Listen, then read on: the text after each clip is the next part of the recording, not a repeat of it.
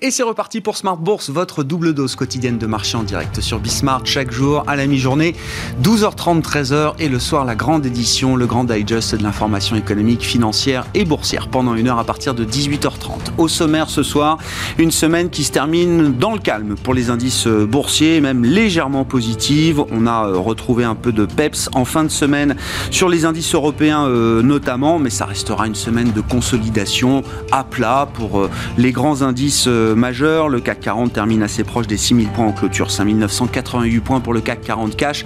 Vous aurez le résumé complet dans un instant avec Nicolas Pagnès depuis la salle de marché de, Bourse Direct. Sur le front de la macroéconomie, on notera une inflation normal jusqu'à présent aux États-Unis. On parle de la marque du mois de février avec une inflation cœur sur un an qui s'établit à 1,4%. On était à 1,5% au mois de janvier. Une inflation encore normale en attendant tous les effets de base qui vont arriver sur les prochains mois et qui seront un grand test pour les marchés obligataires et pour le discours et la crédibilité de la Réserve fédérale américaine. Ça reste évidemment un sujet majeur pour les investisseurs. En plus des euh, développements euh, pandémiques et de la dégradation de la situation sanitaire en, en, zone euro qui commence à devenir franchement inquiétante, en tout cas sur le court terme. Ce sera un long trimestre, nous prévenait dès le début de la semaine Philippe Lane, le chef économiste de la Banque Centrale Européenne. On parlera de tous ces sujets avec nos invités de Planète Marché dans un instant. Et puis le dernier quart d'heure de Smart Bourse, chaque vendredi soir, c'est la leçon de trading. Leçon de trading qui sera consacrée à, à deux grandes familles de produits qui permettent d'investir sur les marchés, les ETF et les certificats. Et c'est Christian Sanson, le responsable des formations de Bourse Direct, qui sera avec nous en plateau et en direct à partir de 19h15.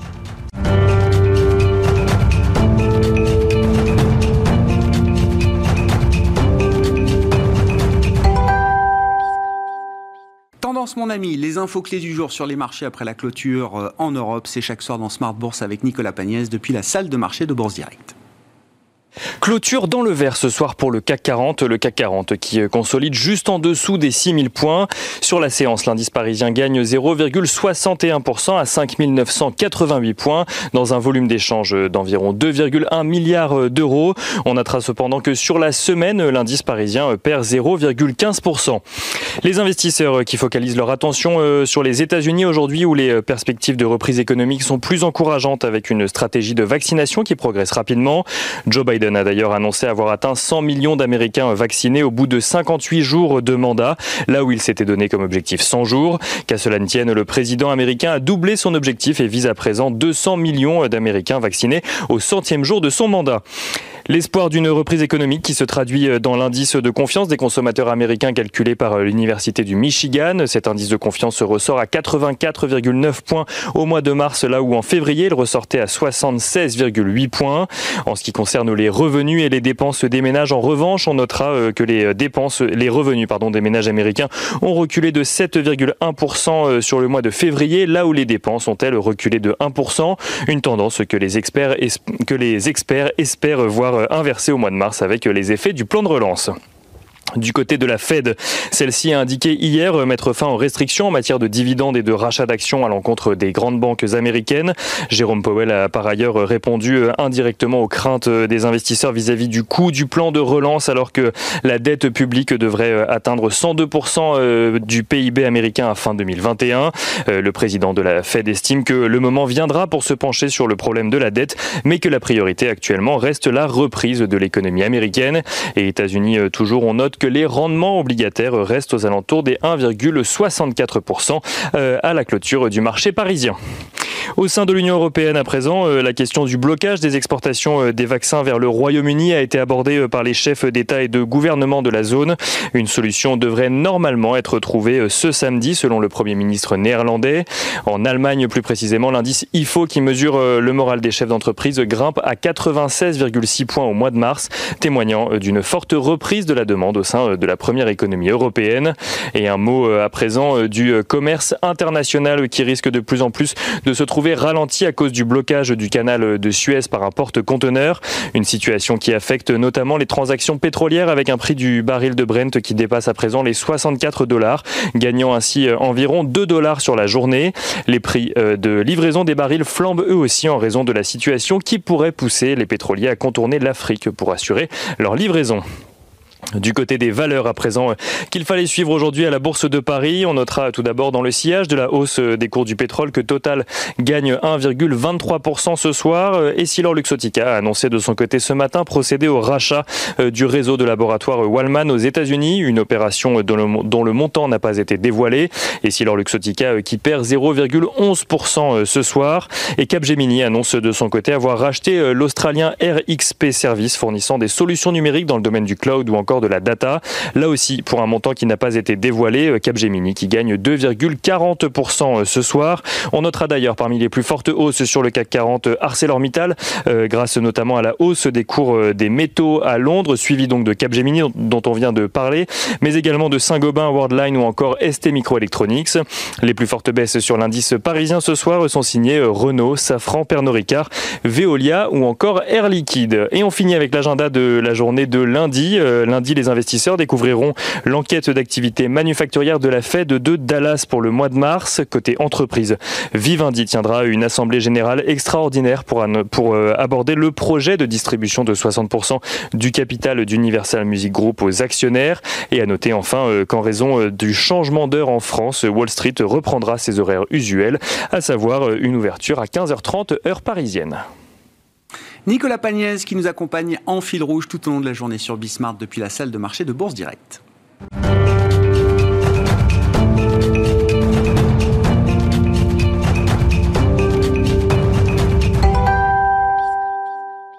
Trois invités avec nous chaque soir pour décrypter les mouvements de la planète marché. Florence Barjou est avec nous ce soir, directrice des investissements de l'Ixor Asset Management. Bonsoir Florence. Bonsoir Grégoire. Merci d'être là. Merci à Axel Bott de nous accompagner également. Bonsoir Axel. Bonsoir. Vous êtes stratégiste d'Ostrom Asset Management et à distance Julien Kistrebert qui est avec nous également ce soir. Bonsoir Julien. Merci beaucoup d'être avec nous en, visioconférence. Vous êtes directeur des investissements de Montségur Finance. Peut-être un mot de la nouvelle actualité de la semaine, le blocage inopiné du canal de Suez après euh, quelques jours et sans doute encore quelques jours, voire quelques semaines de blocage en fonction de l'avancée des, euh, euh, des, travaux, entre guillemets. Comment est-ce qu'on évalue la, la mesure du problème, Axel? C'est un petit caillou de plus dans le, chemin de la reprise mondiale? Apparemment, ça va prendre un certain temps pour débloquer ce tanker. Donc, de plus en plus de, navires feront le choix de contourner l'Afrique. Ça va rallonger les livraisons d'une dizaine de jours et euh, donc ça concerne à peu près 10% du commerce mondial. Hein. Et euh, il y a apparemment une trentaine de pétroliers qui sont bloqués dans cette zone. Donc, comme c'était dit précédemment, le, pétrole a déjà un petit, peu, un petit peu remonté. Alors, le commerce mondial est en train effectivement de, se réchauffer un petit peu, même si ça concerne essentiellement l'Asie. Donc, euh, je ne pense pas que ce soit là que ça, a bloqué le, plus. donc, on va avoir toujours cet effet de important hein, d'amélioration de, la, conjoncture en, Asie pour le reste du monde. C'est effectivement hein, une péripétie de plus. C'est malvenu au moment où mmh.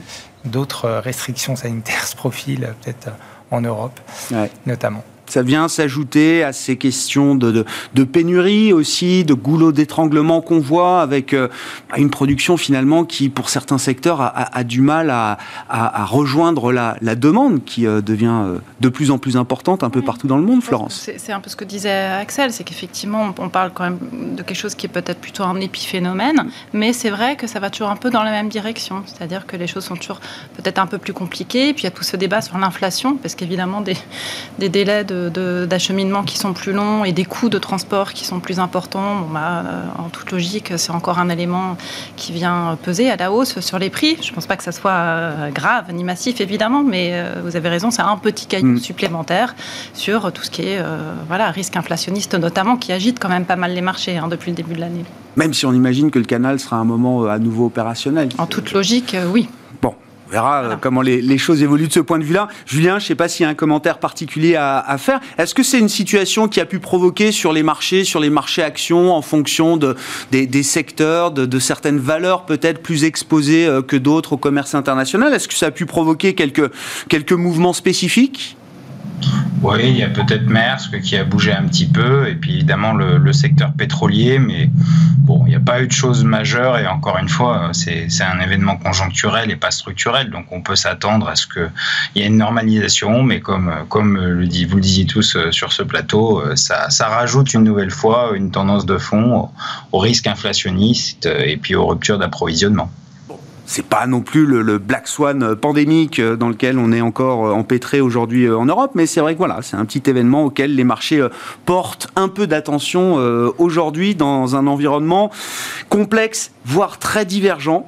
Je voulais qu'on dise peut-être un mot de l'euro-dollar qui, je trouve, est le, reflet de cette euh, divergence criante, croissante qu'on observe sur tous les plans entre la zone Amérique et la zone européenne, euh, Florence. L'euro-dollar, c'est une histoire qui est intéressante parce que euh, il y a encore peu, il y avait quand même un consensus de marché qui était massif sur le fait que le billet vert allait se déprécier.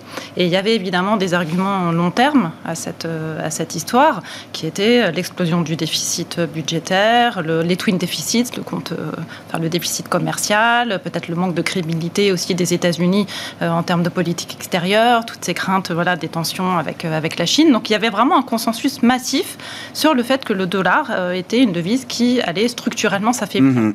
Et là, évidemment, euh, le marché a un peu pris à, rebours, ce qui amplifie aussi évidemment les, mouvements. Et euh, j'ai l'impression que quand on creuse un peu, il me semble qu'il y a deux éléments hein, qui sont vraiment derrière cette, ce retournement de tendance. Le premier, je pense que c'est celui auquel vous faisiez allusion, c'est l'écart de croissance entre mhm. les États-Unis et l'Europe. Parce que là, évidemment, on a une divergence qui est tout à fait euh, enfin, spectaculaire et massive. Malheureusement pour nous, évidemment, elle est en notre défaveur. Et là, c'est intéressant parce que euh, il suffit de regarder, par exemple, les révisions hein, sur euh, les perspectives de croissance des banques centrales ou même des économistes de marché. Et on constate très bien cet effet ciseau où, en fait, en début d'année, hmm.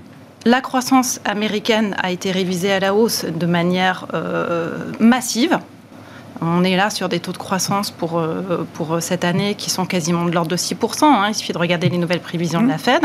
Alors que l'Europe, euh, on a été révisé à la baisse et on va péniblement atteindre 4. Donc là, on est vraiment dans une situation où, euh, où on est complètement à la traîne. C'est même pas qu'on révise moins à la hausse en Europe, c'est qu'on ah révise, à la baisse. C'est-à-dire qu'effectivement, on pourrait se dire, tiens, il y a ce rebond, hein, puisqu'on sort de la situation de crise qu'on avait connue en mars 2020, donc effondrement qu'on a tous en tête.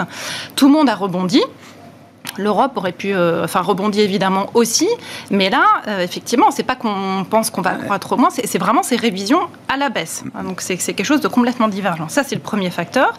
Et le corollaire de ça, euh, sur les marchés financiers notamment, et sur les marchés de taux, c'est la divergence entre les taux d'intérêt réels qu'on voit aux États-Unis et en Europe. aux États-Unis, J'imagine que vous en avez parlé régulièrement sur le plateau parce que ça a été un driver de marché euh, depuis le début de l'année. On voit des taux d'intérêt notamment longs, évidemment pas les taux courts, hein, puisque la, la Réserve fédérale américaine maintient une accommodation monétaire qui est très forte, mais sur la partie longue de la courbe, on voit les taux, et notamment les taux réels, euh, qui augmentent de manière importante, en quasiment 100 points de base depuis le, point bas, en fait, mm. sur les 10 ans américains. En Europe, effectivement, euh, on a vu les taux longs monter, mais plus par sympathie je dirais, avec les taux américains. Et donc, il y a là aussi cette déconnexion. Je pense que c'est vraiment ces deux éléments-là, euh, les écarts de croissance très importants et la divergence euh, sur, euh, sur, sur les taux qui ont effectivement poussé le dollar à la hausse. Comment vous interprétez effectivement ce renforcement du dollar, cette baisse de l'euro qui prend un peu le marché à contre-pied? C'est vrai que le consensus de début d'année était très baissier dollar. Axel, quand on regarde le dollar, je sais pas, est-ce que le marché nous dit que la stratégie américaine, c'est un carton plein jusqu'à présent. Euh, euh, le, gouvernement, euh, l'administration fait passer les plans avec, j'allais dire, une vitesse assez déconcertante. La Fed, jusqu'à présent, reste encore relativement crédible. Est-ce que c'est ça, le, le, raffermissement du dollar, c'est le succès, le plein succès de la stratégie américaine aujourd'hui? Sans parler de la vaccination. Il faudrait peut-être d'ailleurs commencer par ça. Oui, on, parlait de l'euro-dollar. En fait, le dollar est fort contre toute devise. Hein. On le voit contre, contre l'yen, même contre l'yuan. Et euh, on a eu une année 2020 peut-être drivée par la, reprise chinoise qui était plus précoce par rapport au, aux autres, euh, aux autres grandes économies. Là, clairement, euh, les perspectives de vaccination changent la donne sur les États-Unis. C'est effectivement l'écart euh, assez brutal hein, de, révision qu'on a entre les États-Unis et l'Europe. Il y a un autre facteur spécifique peut-être sur l'euro-dollar, c'est que le consensus qui était décrit, qui était baissier dollar pour toutes ces raisons de long terme qui ont été, qui ont été évoquées, se traduisait par des positions spéculatives extrêmement acheteuses d'euros de, hein, contre, contre mmh. dollar. Donc il y avait un positionnement qui s'est accumulé, qui était très fort, qui est en train d'être débouclé et qui a été débouclé à partir d'un 22, un 23, je pense qu'on a touché. Et là, on a vu commencer ces, ces positions à, à, se, à se déboucler. Il y a un facteur d'accélération assez fort avec, euh, je pense, à la suite du, discours de Christine Lagarde, qui cherchait explicitement à décorréler les deux marchés, et donc euh, ajouter quelque part un peu de pression baissière sur, euh, sur l'euro. Euh, et donc tout ça, tout ça a amplifié euh, des, les, la tendance qui était justifiée sur le, plan, sur le plan économique. Donc on a un retour assez violent sous les 1,18. Je pense qu'on oui, oui, on est sous les 1,18 au moment où on se parle toujours. Donc donc c'est vrai que ça a été assez spectaculaire, mais ça va au-delà de l'euro, je pense. C'est vraiment effectivement un effet dollar et le succès de la stratégie américaine. Bon, et que dit le stratégiste sur la, le, niveau qu'on peut atteindre? Si, si déjà une bonne partie de la spéculation, c'est peut-être euh, dégonfler ou repositionner Est-ce qu'on a déjà fait une grosse partie du mouvement Est-ce que c'est des mouvements qui peuvent encore, euh, par exagération, euh, se, prolonger? Alors, on, verra. Je dirais que l'inconnu maintenant, c'est que probablement en avril, on aura le, plan d'infrastructure qui va, qui va s'ajouter avec, avec la question de son financement. Jusqu'à présent, le, premier plan Biden mm-hmm. est exclusivement financé par emprunt. Là, on va avoir beaucoup de taxes, a priori, qui vont arriver. Alors, ça peut être un élément très euh, porteur pour le dollar pour des raisons un peu moins euh, liées à la croissance, mais plus à la réduction des, des, déficits structurels. Mais est-ce que le marché va le prendre de la même façon? Est-ce que ça peut inverser la tendance sur les actions américaines qui est au-delà de la, volatilité sur le Nasdaq, on voit bien que le, le S&P, quand on regarde sa version équipondérée, gagne 10% depuis le début de l'année. On fait un trimestre qui est mm. extrêmement bien orienté. Est-ce que cette dynamique peut euh, casser ça et euh, inverser des flux vers les actions américaines aussi qui portent euh, le dollar ces, ces, derniers temps. Donc, on verra comment le, marché interprète ce nouveau plan de soutien, la façon dont il va être financé, l'effet que ça aura sur notamment les résultats des entreprises et peut-être in fine sur ces flux, ces flux actions qui peuvent reprendre le lead par rapport aux flux obligataires qui ont été important jusqu'à présent. Ouais. Bon, c'est vrai que les, drivers sur les devises peuvent être fluctuants. Euh, euh, Florence, sur le, les prochains mois, les prochains trimestres, comment est-ce que vous euh, voyez la situation évoluer? Et vous commenciez votre, votre point en, indiquant que oui, on était le marché était baissier de l'art pour des raisons structurelles de moyen long terme. Est-ce que ces raisons-là vont, vont revenir à un moment dans le marché? Ah oui, je pense qu'avec euh, avec effectivement, le, ça a été dit par le premier intervenant, on a un niveau de dette publique aux États-Unis qui va franchir les 100% du, PIB.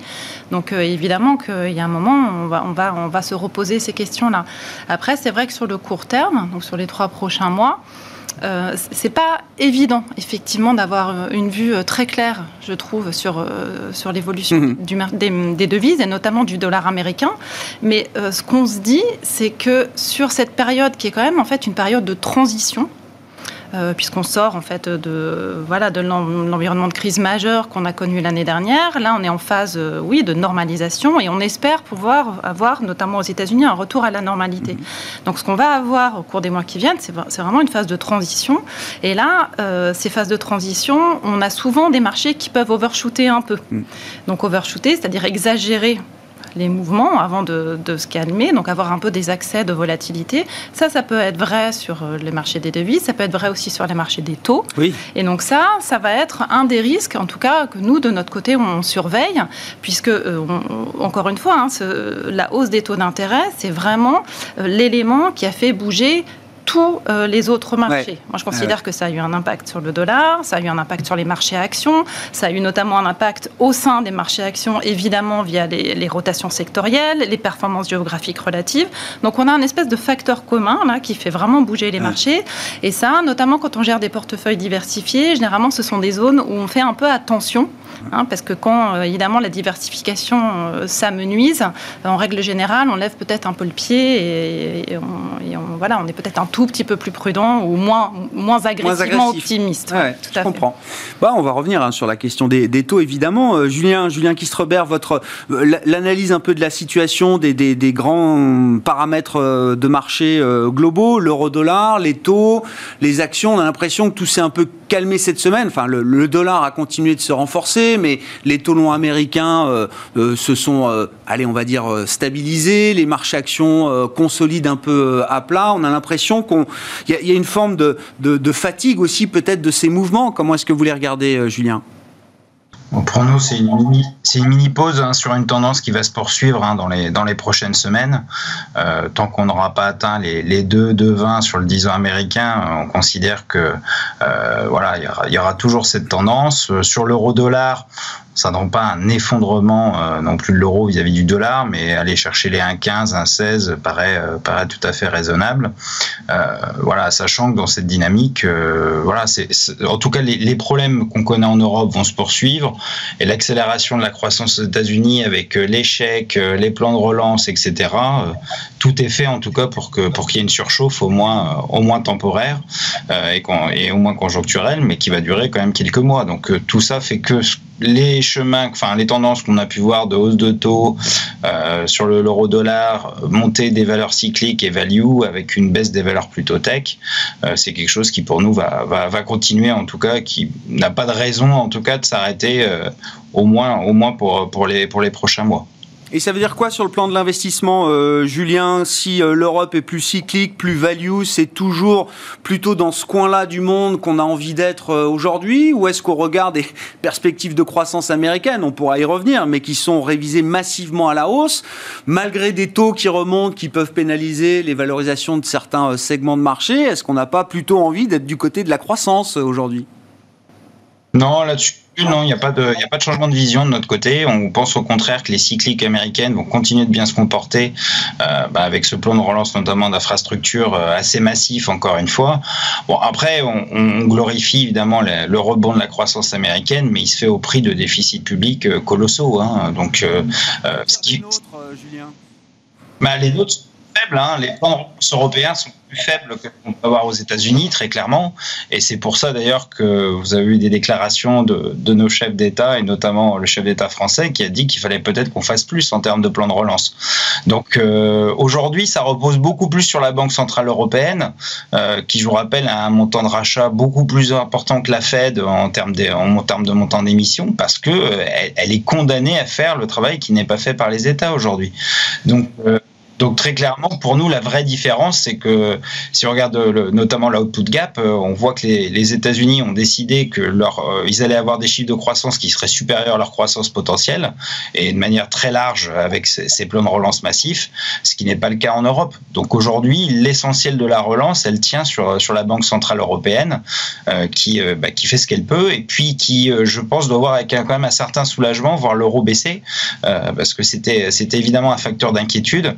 Et cette baisse de l'euro, bah, ça veut dire un peu plus d'inflation aussi en Europe et puis un léger regain de compétitivité. Donc, euh, malgré tout, ça reste plutôt, plutôt une bonne nouvelle, en tout cas pour, pour l'Europe. Bon, le cas d'investissement européen qui reste valable, discutons-en. Alors, Florence, Axel, Axel, sur la, stratégie américaine, encore une fois, et Julien le, le, le disait, enfin, moi, c'est ce que je comprends. Le but, c'est pas juste de sortir de l'ornière de la, de la pandémie et du, du Covid.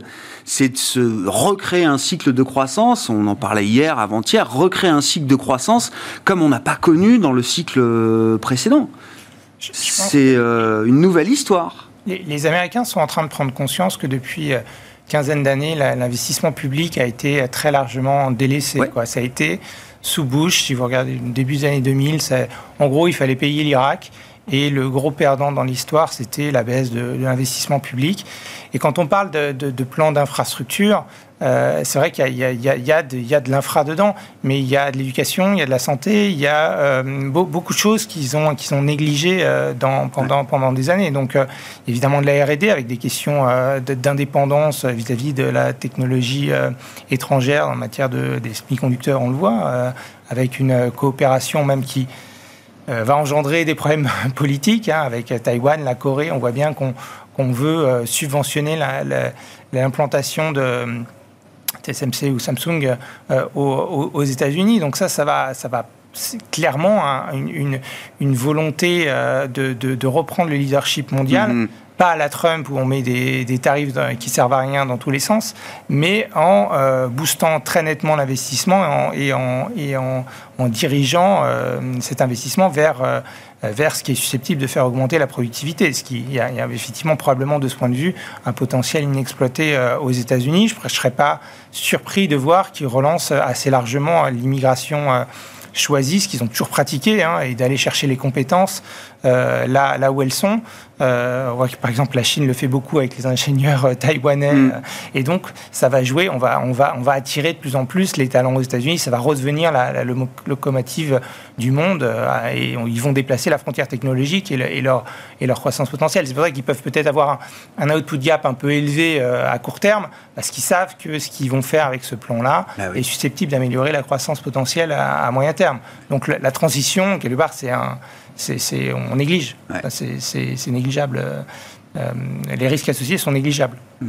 Florence je, je, suis vraiment impressionné par ce qui est en train de se passer aux États-Unis. J'en prends conscience depuis quelques semaines, mais euh, oui, vous disiez 6% de croissance cette année, c'est peut-être la prévision de la Fed. Enfin, il y a des banques de Wall Street qui sont déjà à 7-8%, hein, avec des rythmes de croissance à deux chiffres en annualisé sur les prochains trimestres. Ah oui, mais c'est vrai que là, en fait, ces chiffres-là, ils sont en grande partie dus aux, deux grands précédents de relance, un massif, hein, parce qu'on n'est pas loin de 20% du PIB, donc on parle quand même de, de sommes qui sont euh, très importantes. Et là, effectivement, ce que décrivait Axel, c'est plutôt euh, la vision un peu long terme. Et c'est ça que je trouve qui est intéressant dans ce nouveau projet de, voilà, de, plan d'infrastructure. Donc, effectivement, il y a la partie euh, productivité qui est importante, avec on garde bien en ligne de mire, effectivement, le positionnement à long terme face à la Chine, notamment. Ça, je pense que ça fait partie, évidemment, du projet.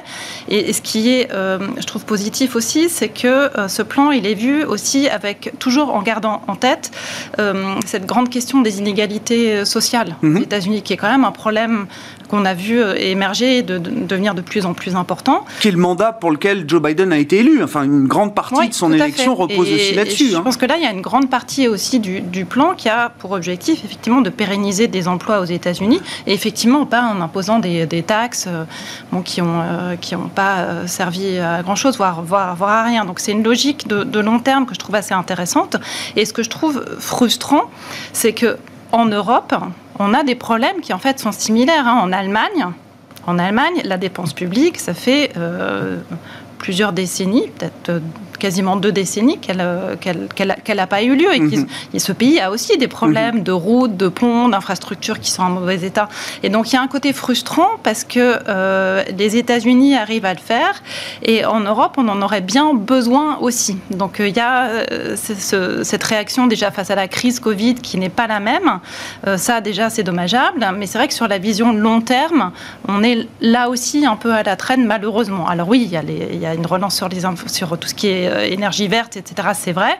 Euh, il y a la, relance européenne, euh, voilà, commune, mais c'est comme le disait Emmanuel Macron hier, ça devient ridicule. Oui, non, mais c'est ça. C'est que au regard des montants qui sont maniés maintenant aux États-Unis, les montants sont moindres. Le, plan de relance européen, les délais d'implémentation, enfin, c'est très long, puis on n'y comprend pas grand-chose. Voilà. Donc effectivement, c'est en comparaison, c'est c'est un peu dur pour l'Europe. Comment, ouais, mais comment vous expliquez Parce que là, euh, on, a quand même, euh, bah, je sais pas, Mario Draghi en Italie, là, qui est en train d'essayer de, rallonger. Lui, euh, lui, il veut faire plus de déficit parce qu'il veut bien utiliser effectivement ses, déficits. On, a toujours on, est réticent à aller trop loin justement dans le, le, déficit européen au sens euh, large. C'est quoi? Il y a un traumatisme de la crise souveraine. Il y a toujours ce rapport de force entre le Nord et le Sud qui bloque. je, pense qu'effectivement, il, il, y a un projet. En fait, on manque de projets politiques euh, communs, tout simplement. Il n'y a, a, pas de, de, vision commune forte euh, et partagée sur le niveau de déficit qui est vraiment acceptable, sur la quantité de relance qui est nécessaire et ce qu'on veut faire ensemble en fait, pour, euh, pour aller de l'avant.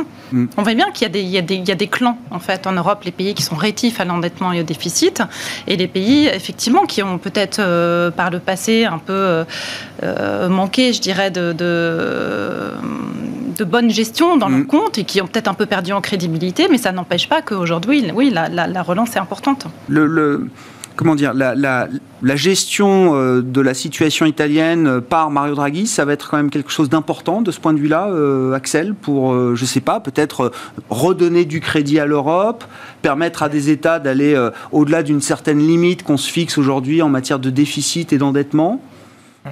Oui, je pense. La, première chose, c'est que euh, c'est peut-être l'écueil de la bureaucratie européenne, mais il faut euh, bien flécher euh, chaque investissement qu'on va faire sous ce plan européen. Donc le fait d'avoir Draghi à la tête de l'État, je pense que ça va accélérer les choses. Je pense que ça rendra un petit peu de, de crédibilité. L'Italie en a beaucoup manqué, hein, puisqu'ils ont eu un gouvernement en 2018 qui a en gros détricoté tout ce que euh, Monti avait imposé euh, à force, en plus d'une très forte euh, récession. Donc ça, va permettre ça. Je sais Draghi, c'est très bien. On, est en train, on a monétisé le déficit public, même au-delà des déficits publics, la BCE achète plus que les besoins de financement.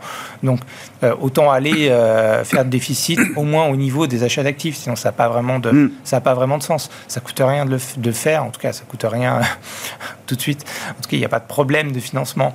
Euh, donc, donc, effectivement, il faut utiliser cette cette manne et, et, il faut vraiment effectivement, les, problèmes sont, similaires à, certaines parties des États-Unis en Italie. Quand on regarde le, niveau moyen d'accès à l'éducation, il est relativement faible. On a des problèmes similaires en France d'ailleurs aussi. Hein. On mm. est euh, euh, sur le niveau de qualification moyen. Ça, joue euh, de façon très marquée sur la, sur la productivité et sur la croissance potentielle. Donc, on, a beaucoup de choses qu'on peut améliorer sans doute. Et, je ne sais pas, euh, euh, Macron hier, euh, qui effectivement bon, s'agace du manque d'ambition et qui considère que notre plan européen désormais est ridicule par rapport à ce que font les États-Unis, c'est quoi? C'est le début peut-être d'une possible nouvelle initiative avec l'Allemagne, avec l'Italie de Draghi on, va, on va l'augmenter ce plan Oui, alors le, le, le timing. C'est ce qui semblait demander quand même hier Emmanuel Macron. Hein. C'est ce qui semblait demander. Euh, attention au timing malheureux des, élections allemandes en, septembre. Donc ça, ça peut être un point de, un point de, rupture. Euh, on voit qu'au sein de la, même de la BCE, euh, certains comme Note euh, disent que bon, bah, une fois qu'on aura vacciné, finalement, on pourra retirer une partie de ce soutien. Euh, donc, euh, je, je, je, ne sais pas si on arrivera à, réunir ce, ce consensus.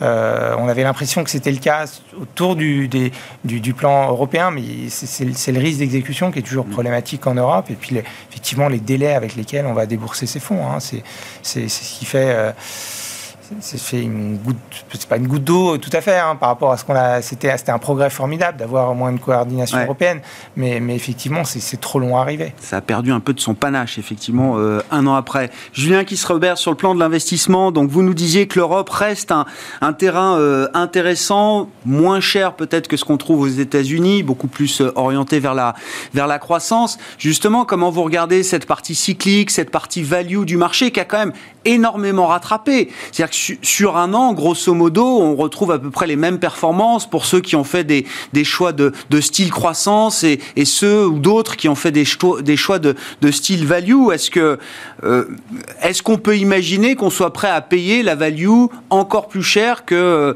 les niveaux de revalorisation, de valorisation qu'elle a atteint aujourd'hui? Bah, écoutez, ce qui est assez cohérent en tout cas, c'est que avec ces, ces, plans de relance euh, couplés au déconfinement qui va arriver, en tout état de cause, les valeurs cycliques vont afficher des croissances de résultats euh, sur euh, sur les prochains trimestres qui vont être excessivement importants la plupart ont encore des valorisations qui sont relativement basses, puisque on parle d'un rattrapage sur un an, mais on parle d'une sous-performance depuis 12 ans. Donc, donc en termes de valorisation, les écarts sont encore, sont encore colossaux. Euh, voilà, donc tant qu'on est dans ce trend de toute façon de, remonter des taux, euh, on continue de penser que ce qu'on a pu voir va, se poursuivre avec euh, l'emblème en Europe, je disais le, poids du je dirais le poids du secteur financier hein, qui, est extrêmement important, qui est valorisé 60-70% euh, de ses fonds propres. Voilà, donc si les taux, euh, si on a une légère quantification de la courbe des taux, évidemment, une petite amélioration de la marge d'intérêt, ça peut aller, euh, ça peut aller très très vite. Hein. Quand vous êtes valorisé 60-70% de vos fonds propres, euh, c'est somme toute des niveaux qui sont qui sont extrêmement bas comparé à des valeurs de croissance qui peuvent se payer 5 fois, 10 fois la valeur de fonds propres. C'est pas les mêmes histoires, on est bien d'accord, hein. mais l'écart de valorisation aussi est extrêmement significatif. Et si la dynamique est placée du côté de la value, bah, effectivement, il y aura y aura des choses à jouer plus des phénomènes bah, de, d'accélération de, la croissance liés au plan de relance américain, parce que la bonne nouvelle avec ce plan de relance, c'est que tout le monde va en bénéficier hein, sur l'ensemble du monde. Donc merci à eux. Euh, Ça, c'est l'autre point. Et puis, euh, et puis, encore une fois, on n'est pas à la traîne sur tout non plus. Hein. On voit que les, investisseurs américains sont excités sur Volkswagen qui euh, se sont, ils se sont rendus compte que les autres constructeurs historiques pouvaient faire des voitures électriques et que Tesla n'était pas le seul à pouvoir en fabriquer dans le monde. Donc ça, c'est euh, quelque chose d'assez remarquable. voilà, bon, le, rebond de Volkswagen est forcément très excessif. Mais... sur, sur l'automobile, parce que c'est un des meilleurs secteurs quand même depuis le début de l'année, l'automobile. Que c'est l'exemple d'un secteur, alors euh, value, cyclique, je sais pas comment vous le qualifiez, mais pour lequel on est prêt à, on, se prépare peut-être à payer des multiples plus importants que l'historique passé parce qu'il y a cette, euh, cette perspective électrique là euh, qui enflamme tout le monde aujourd'hui? Alors, je ne sais pas si c'est que la perspective électrique. Enfin, oui, c'est ce qu'on va vous dire d'un point de vue marketing. Je dirais que c'est surtout que c'est un secteur qui s'est énormément consolidé. Euh, donc, euh, bah, si on prend l'exemple de Stellantis, hein, c'est le bon exemple, un rachat d'Opel, puis derrière fusion avec Fiat. Euh, donc euh, un groupe qui n'a plus du tout la même taille, euh, qui est capable en tout cas de, massifier ses plateformes et d'amortir les coûts. je vous aurais dit il y a 12 ans que Peugeot aurait des marges opérationnelles supérieures à BMW. Vous m'auriez regardé avec des yeux ronds en disant mais t'es complètement dingue. bon bah c'est le cas aujourd'hui. donc ils ont ils ont eu ils ont été en capacité en tout cas sur cette notion de volume de, de faire de très belles choses.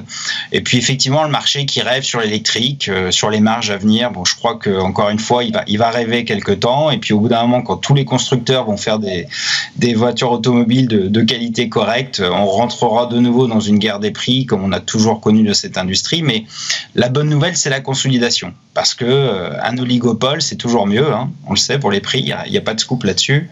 Et ça, c'est plutôt la, en tout cas ce qu'il faut retenir. Et puis ce qu'il faut retenir aussi de cette crise, c'est que finalement le, le secteur a plutôt bien tenu euh, et c'est vrai que sur le papier, vous seriez dit euh, crise sanitaire, tout le monde est confiné chez lui. Euh, vous dites pas que la première chose que les gens vont acheter, c'est une voiture. Ah si, finalement, ça s'est plutôt bien passé. alors c'est certainement lié à cette évolution technologique hein, et cette envie, en tout cas, de plus d'écologie, donc d'avoir des voitures plus propres. voilà. Mais en tout cas, là, on peut tirer notre chapeau à cette industrie. C'est la, consolidation qui a été faite, la reprise d'une partie de la recherche et développement. De ce y a une quinzaine d'années, il s'appuyait tellement sur les équipes équipementier que bah, toute la valeur ajoutée est externalisée. Euh, et donc forcément, ils faisaient plus de marge, hein, puisqu'ils étaient juste devenus des, assembliers. Et donc dans ces cas-là, euh, c'est vrai qu'aussi la, la, logique de volume était devenue critique, et donc cette consolidation était, était devenue, euh, devenue indispensable. Voilà. Donc comme sur Tesla, je pense que les valos sont, les gens rêvent, en tout cas sur la valorisation, sur le secteur automobile, il faut quand même rester prudent. Volkswagen, on n'irait plus sur ces niveaux-là, même si on était euh, assez optimiste. On resterait toujours en tout cas positif sur Stellantis, euh, parce que l'histoire de, restructuration et de, en tout cas le travail qui a été fait par la direction a été tellement de qualité par le passé qu'on reste extrêmement confiant. Bon, Renault, c'est une histoire un peu plus compliquée, hein. euh, forcément avec Nissan notamment, et puis les modèles de Renault aussi qui sont un peu plus difficiles.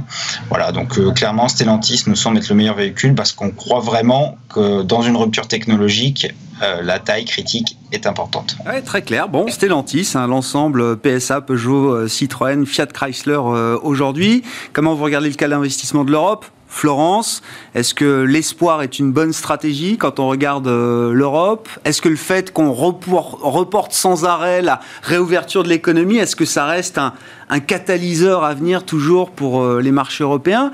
Qui ont bien tenu. Hein. Je veux dire, jusqu'à présent, euh, malgré la dégradation des perspectives, les marchés européens, allez, font partie des marchés qui sont au plus haut aussi. Non, ils ont bien tenu parce que ça a été très bien expliqué. Effectivement, il y a cette rotation sectorielle entre euh, les valeurs de croissance et les, tout ce qui est value, il y a un peu cyclique qui se, bon, alors qui a eu un peu quelques à mais qui globalement continue de se poursuivre. C'est vrai que la zone euro est, quand même euh, typiquement une zone, une zone value, mais c'est vrai que Autant il y a un mois, je trouve qu'on était tous très à l'aise avec ce call sur l'Europe euh, notamment, autant là, euh, je pense que ça continue de faire sens de rester un peu non-value, mais il y a d'autres zones aussi. On pourrait parler du Japon, on pourrait parler du Royaume-Uni, ce seraient des, euh, des, sujets qui seraient intéressants mmh, aussi de ce mmh, point de mmh, vue-là.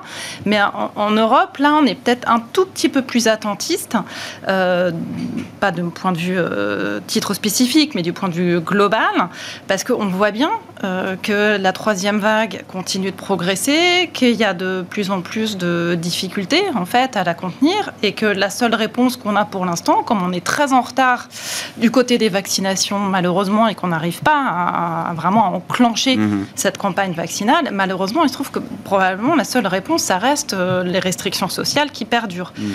Et euh, ça, je pense qu'il y a un mois, on était encore dans une logique où on se disait bon, allez, on a un peu de retard sur euh, les États-Unis, typiquement dans cette campagne vaccinale. D'ici un mois et demi, deux mois, bon, on n'est pas pire que les autres, on va bien y arriver. Et ben, en fait aussi, voilà, on est un mm. peu pire que les autres de ce côté-là. Et c'est vrai que ça fait quand même un peu euh, peser quelques risques, évidemment, sur la reprise d'activité.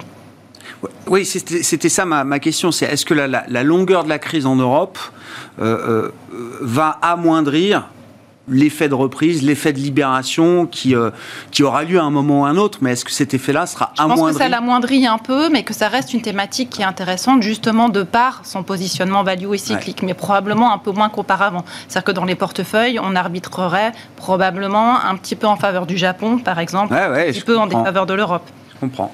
Bon, sur les, arbitrages, comme le, cas européen, euh, Axel, est-ce que ça reste un cas d'investissement intéressant euh, Parce que finalement, on est les seuls qui euh, n'avons pas encore connu ce moment de réouverture et qu'on a tous envie de le jouer. On l'a joué avec la Chine, on l'a joué avec les États-Unis. Est-ce qu'on a envie de le jouer encore avec l'Europe aujourd'hui? Bah, c'est effectivement la, dernière zone qui en bénéficiera et, je pense que l'incertitude qui est euh, provoqué par, par ces à-coups dans la reprise euh, bah, explique pourquoi il n'y a pas eu beaucoup de flux vers les actions européennes. Hein. On voit que cette performance, elle s'est faite hein, sans beaucoup d'intérêt, notamment des, non-résidents. Euh, et même quand on regarde les, flux vers les fonds, c'est sans commune mesure avec ce qu'on a connu mmh. sur les, actions américaines. Alors qu'on a une collecte record sur les actions, enfin une collecte massive sur les actions au sens global. Hein. Mondial, oui, mais, mais, clairement polarisé sur, sur les actions américaines. Donc, quelque part, je garde espoir euh, sur un certain nombre de. C'est ça, l'espoir est une euh, stratégie alors. L'espoir est une stratégie qu'on peut mettre entre parenthèses ici. Donc, euh, on peut, je pense que la, saison des résultats du T2 va être instructive parce que on était un petit peu dans, cet effet de rattrapage entre guillemets un peu facile avec des, des anticipations qui étaient encore un peu déprimées au, au quatrième trimestre, premier trimestre enfin, on, aura, on aura bientôt le, donc le, premier trimestre. les publications du second trimestre vont être compliquées. Hmm. On, a, on a cet effet de, de reconfinement qui jouera. Et pour certaines boîtes qui sont, j'imagine, liées au secteur des loisirs, attention à l'été, parce qu'ils vont jouer leur année sur peut-être sur les, prochains mois. Donc euh, ça, va être, ça va être un peu euh, compliqué, ça va retarder le redressement des résultats.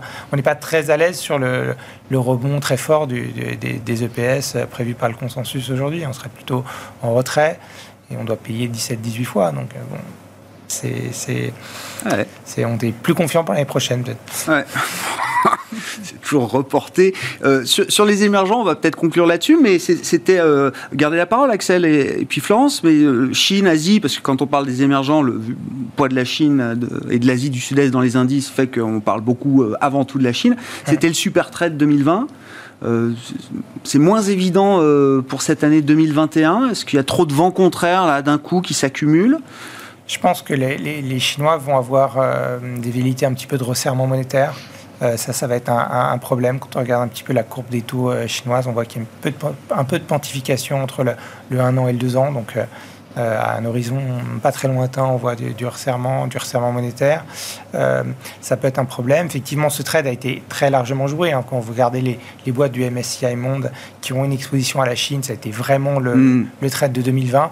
La sapatine, c'est vraiment sur des niveaux qui sont qui, euh, qui vont se retourner. Donc euh, c'est compliqué, même sur le plan budgétaire. Je pense qu'il y a eu une, accélération formidable des dépenses publiques vers la fin de l'année qui, vont, qui va se retourner. Donc on, on aura comme ça un petit peu de vent contraire euh, sur, sur la Chine. La situation géopolitique, il ne faut pas la négliger aussi. Je pense que ça peut être un, un des facteurs qui joue en, défaveur de, de, ces marchés chinois. Vous pensez à quoi en particulier, Axel? Euh, notamment la situation sur les semi-conducteurs. Ça peut être compliqué. Euh, Kim Jong-un qui se remet à, balancer des missiles. en général, on a, euh, on, comptait beaucoup sur les Chinois pour que une stratégie de containment autour, des, autour de la, Corée du Nord. Est-ce que, est-ce que ça va, ça va être possible encore cette fois-là? Et puis cette initiative américaine de, de quelque part d'encerclement de la Chine, où on parle aux Indiens, aux Japonais, aux, Australiens, avec qui d'ailleurs ils sont en bisbille, les Chinois, sur les, questions commerciales. Ça peut amener à durcir la, ça peut durcir un peu les relations de cette zone qui est aujourd'hui euh, bah, le comité du commerce mondial, comme on le disait euh, précédemment. Donc, donc voilà, il y a, peut-être que les, les situations sera plus calme de l'autre côté du monde, en tout cas de l'autre côté du Pacifique. Bon, sur, le, sur les émergents, euh, euh, Florence, et puis j'aime bien, enfin, parce que US-China, c'était quand même le, risque number one sous Trump pendant quasiment la totalité de son mandat. Là, il y a eu la pandémie. Maintenant, on voit que l'inflation remonte un peu dans les, risques, dans les, classements qui sont faits auprès des, gérants. Et puis US-China, euh, qui est amené à quoi? Redevenir aussi un risque dominant? Pas du tout de la même manière, je pense, parce que ce qui, ce qui était compliqué en fait avec le risque US-China, c'était vraiment la manière de faire de, de Trump, en fait, qui était très agressive, euh, qui allait euh, à l'encontre des codes un peu standards établis. Qui était... Et il sera pas agressif, euh, Biden? Pas de la même manière, je pense, de manière effectivement beaucoup plus multilatérale, beaucoup plus policée. L'objectif est le même. Hein. L'objectif, c'est quand même à long terme que les États-Unis puissent maintenir leur position hmm. dominante mondiale, mais la manière euh, d'avancer, je pense, sera un peu plus, euh, un peu plus subtile et un peu plus intelligente. Et c'est vrai que cette tentative un peu d'encerclement, on, la voit bien là se, se, mettre en place et euh, elle est beaucoup plus gérable en fait par, par les marchés. Et c'est vrai que sur la Chine, sur le trade IM en tant que tel, on comprend très bien en fait ce qui se passe parce que ça a très bien fonctionné l'année dernière parce que la Chine était en avance, en avance de phase. On mm, parlait mm, hein, là, mm. de, de la croissance dans les différents pays. Donc la Chine a fermé en fait son écart par rapport au niveau pré-crise l'année dernière. Donc euh, jouer ce pays qui était en avance de, phase, ça mm. faisait beaucoup de sens. Les États-Unis, on s'attend à ce qu'ils ferment l'écart euh, d'ici le milieu de l'année. L'Europe, bon, bah, fin, fin de jour. Oui, voilà, si, tout va bien.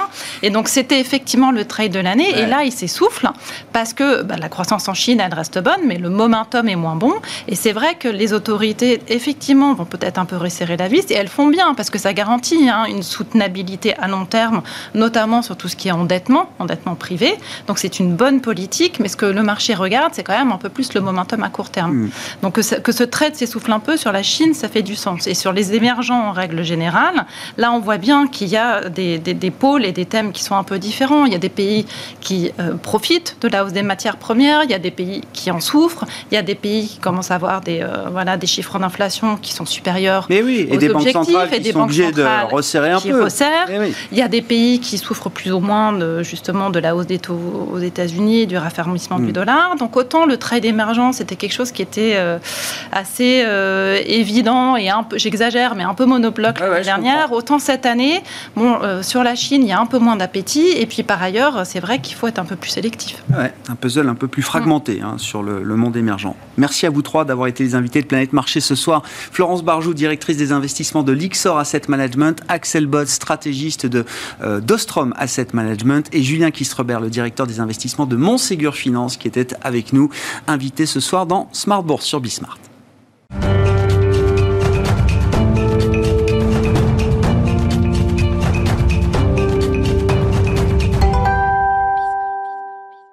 Le dernier quart d'heure de Smart Bourse, chaque vendredi soir, c'est la leçon de trading avec notre partenaire Bourse Direct et Christian Sanson qui est avec nous, le responsable des formations chez Bourse Direct. Bonsoir et bienvenue euh, Christian. Bonsoir. Le paperboard est prêt, vous avez le stylo en main, la leçon du jour. Ça, alors, c'est l'idée, c'est de s'intéresser à deux grandes familles de produits qui permettent d'investir sur les sur les marchés. Voilà. Les ETF d'un côté, les certificats de l'autre. Voilà. De quoi on parle? Comment ça marche? Quelles sont les différences? C'est pour faire suite justement à, ma dernière intervention où j'ai détaillé un petit peu tous les produits qu'on pouvait utiliser pour aller sur l'indice CAC 40, des matières premières, des devises, etc. Et euh, les investisseurs particuliers sont, enfin, je pense, ont intérêt à, se, rapprocher plutôt vers ces produits-là. Ouais. Alors, les ETF ou trackers, hein, c'est pareil, d'un côté. Et de l'autre côté, il y a les certificats. Je vais peut-être changer de. Il y a d'autres stylos euh, qui euh, sont peut-être euh, plus fonctionnels. Voilà. Alors, déjà, la différence, elle est au niveau juridique. Au niveau juridique, les ETF ou les trackers, ce sont des fonds communs de placement ou des SICAV. D'accord. Voilà. Alors que les certificats, ce sont, c'est de la dette. Ce sont des titres de créances négociable. Alors je, je, vous invite à aller voir la différence des deux. C'est simplement au niveau du bilan, c'est pas tout à fait pareil. Voilà. Euh, les fonds communs ou les SICA, vous savez, sont gérés par des gérants et donc tout ce qui est gestion est en fait réglementé euh, par l'AMF. Mhm. Donc ces produits-là sont régulés, réglementés par l'AMF. Donc c'est vraiment l'autorité des marchés financiers. D'ailleurs, je, je, je, fais une parenthèse pour rappeler que l'autorité de marché financier, elle a un devoir de contrôle, d'enquête, et elle peut sanctionner les gens qui font des délits d'initiés, qui manipulent les cours. Elle définit les règles et les objectifs des professionnels, dont Bourse Direct, dont tous les gérants, vous voyez. Euh, donc c'est vraiment un marché officiel, réglementé. Parfaitement réglementé. Voilà. Alors maintenant, je vais simplement vous poser une question. Quand vous voulez aller euh, chez, votre, vous chez votre banquier, vous, voulez placer des sous, vous asseyez en face de lui, qu'est-ce qui se passe? Il me demande, je ne sais pas, combien je veux placer, avec quelle enveloppe, ouais. quel type de produit euh, je veux acheter. Peut-être pas trop. Que je veux investir. Ou le risque. Le risque, mon profil de risque. Voilà, quel est votre, voilà, quel est votre objectif eh du rendement, de la plus-value, etc. Alors là, quand on va chercher des produits financiers en tant qu'investisseur privé, faut faire l'inverse. C'est-à-dire qu'on sait déjà sur quoi on va aller, vous mhm. voyez. Alors la différence avec le banquier aussi, c'est que quand il a fait votre profil, il va vous diriger vers les fonds ou les SICAV de sa banque. Et souvent, vous avez des droits d'entrée, des droits de sortie, des frais de gestion annuels qui sont quand même assez conséquents, voire parfois euh, des, frais de des, des, conditions de gestion sur la performance hein, du gérant. Voilà. Là, en fait, c'est pas du tout ça, puisqu'il y a zéro droit d'entrée il y a zéro droit de sortie, d'accord?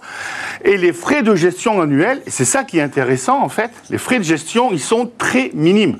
Euh, ils sont de l'ordre de, ça peut aller de 0,2%, alors un peu plus pour les pour les pays où c'est vraiment, par exemple le Japon, la Chine, et trucs comme ça, où il y a, voilà.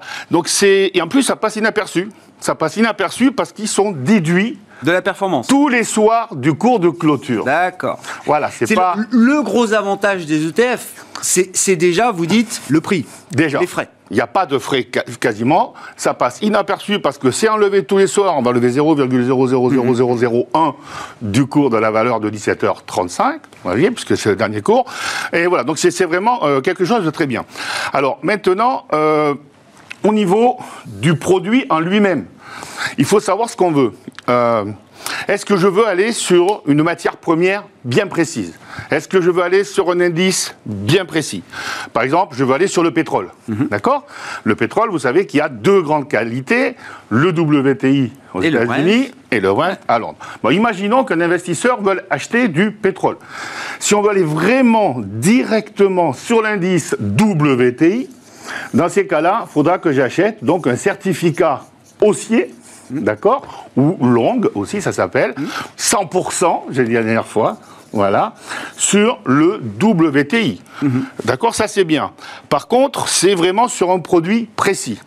Les fonds ou les SICAV, pour qu'un pour fonds existe ou une SICAV existe, il faut qu'elle soit au minimum composée de 5 valeurs. Eh oui. Voilà. Donc en fait, c'est un peu la différence. Donc c'est-à-dire qu'il n'y aura pas d'ETF sur le WTI, sur le Brent, mais par contre, il y aura peut-être un ETF sur le secteur pétrolier, Bien pétrole, voilà, Bien sûr. qui sera peut-être composé de Total, ExxonMobil, Galp Energia, enfin vous voyez des valeurs qui sont dans l'indice secteur. Donc c'est vraiment la différence des deux. Mais on répliquera pas 100% de la performance du pétrole en achetant un ETF Ce sont des... pétrolier. Alors, c'est censé refléter, répliquer un indice, un indice standard pour machin, un indice futur, un indice, etc. Alors, l'avantage des certificats, c'est qu'il y a aussi des baissiers. Oui. Hein, donc, ça des 100% BR. Voilà. Donc, il y aura, et d'ailleurs, sur les ETF aussi, hein, il y a des ETF baissiers. Bien sûr. La, différence des deux aussi, c'est que il y a pas mal d'ETF, comme ce sont des fonds ou des SICAP, je l'ai aussi dit la dernière fois, il y en a pas mal qui sont éligibles au PEA. Bien sûr. Il y en a même un pour le PEA PME. D'accord Les certificats, c'est un compte-titre ordinaire. Voilà, d'accord Le certificat, c'est un compte titre ordinaire. Donc là, vous avez vraiment la différence des deux. Euh, quand on veut aller vraiment aller sur un indice bien précis, l'aluminium, l'État, c'est souvent des matières premières. hein. C'est aussi des indices un peu bizarres, comme les GAFAM, comme, ouais, etc., les biotech chinoises. Bon, des indices. Il faut utiliser un certificat sur son compte titre ordinaire. Euh, si on veut aller mettre quelque chose dans son PEA, on sera obligé de passer par des fonds ou des SICAV, donc des ETF. D'accord? Et j'ai même, les, les- les- les fournisseurs d'ETF nous disent, parce que dans un PEA, il faut quand même qu'il y ait une majorité de- de- d'actions représentées, en tout cas, qui soient euh, françaises, euh, européennes. Mais avec les ETF, on peut quand même jouer euh, le S&P 500, par Oui. exemple, en le mettant dans Alors son ça, PEA. c'est une petite ruse. Oui, du oui, banquier, oui, oui. Parce qu'il y a des réplications physiques, des cuisine. réplications synthétiques, etc. Mais alors, justement, comme on en parle et qu'on a un tout petit peu le temps, on peut faire une parenthèse donc souvent ce fameux ETF. Donc l'ETF, l'avantage c'est qu'il y a, il y a des ETF sur le monde entier. Mhm. Voilà. Donc il y a des ETF sur le monde entier, sur le world. hein. donc euh, ça va répliquer un indice mondial, le Standard Poor's ou autre chose. Euh, D'ailleurs, c'est bien parce que quand les gens, vous avez vu pendant le Covid, tout s'est cassé la figure, et depuis, quasiment tous les a marchés ont remonté. remonté. Oui, oui. Et à chaque émission, on sait qui est le meilleur, c'est la Chine, c'est l'Europe, c'est la France. Il a qu'à prendre un ETF sur le monde Ouais, entier. ça, il y a le MSCI World, le grand indice Voilà. euh, des actions mondiales, oui, qui est quasiment au plus haut. Voilà, Au plus haut. voilà. Donc il y a- y, y déjà ça. Ensuite, donc il y a des ETF sur ce qu'on appelle des régions. Des régions, c'est l'Amérique latine, l'Amérique du Nord, l'Europe de l'Ouest, l'Europe de l'Est, l'Asie-Pacifique, etc. Il y a des ETF, on vient d'en parler, Sur des secteurs des secteurs d'activité Ouais. qui peuvent être européens, français et puis euh, internationaux. Il y a des ETF sur les taux d'intérêt. Mhm.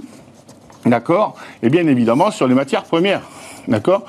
Voilà. Et de plus en plus d'ETF thématiques aussi. hein, je, je- Oui. euh, là aussi, les- toutes les, les grandes les thématiques sont des thématiques Alors, qui collectent il y a les deux.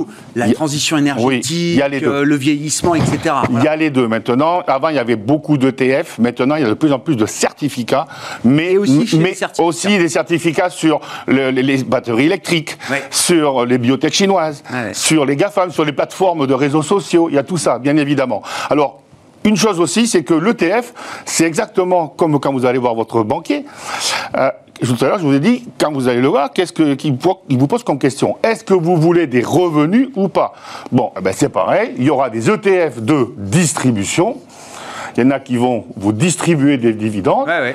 Et il y aura des ETF de capitalisation. Et là, donc, du coup, ben, les dividendes, au lieu de vous être versés, sont euh, simplement réintroduits dans le fonds.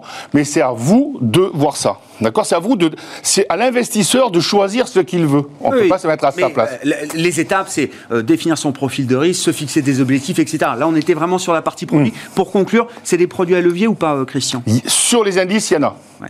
Mais pour conclure aussi, il faut faire attention à une chose. Dès qu'on va sur un, pro- un pays étranger, dès qu'on prend un ETF sur le Dow Jones sur, ou, un, ou un certificat, il y a un risque de change. Bien sûr. Il y a un risque de change. Alors certains ETF Le couvre qu'on appelle hedgés annulent le risque de change. Donc on ne profite pas de la hausse du dollar, mais on ne subira pas la baisse. Les certificats, ils s'appellent Quanto. Voilà.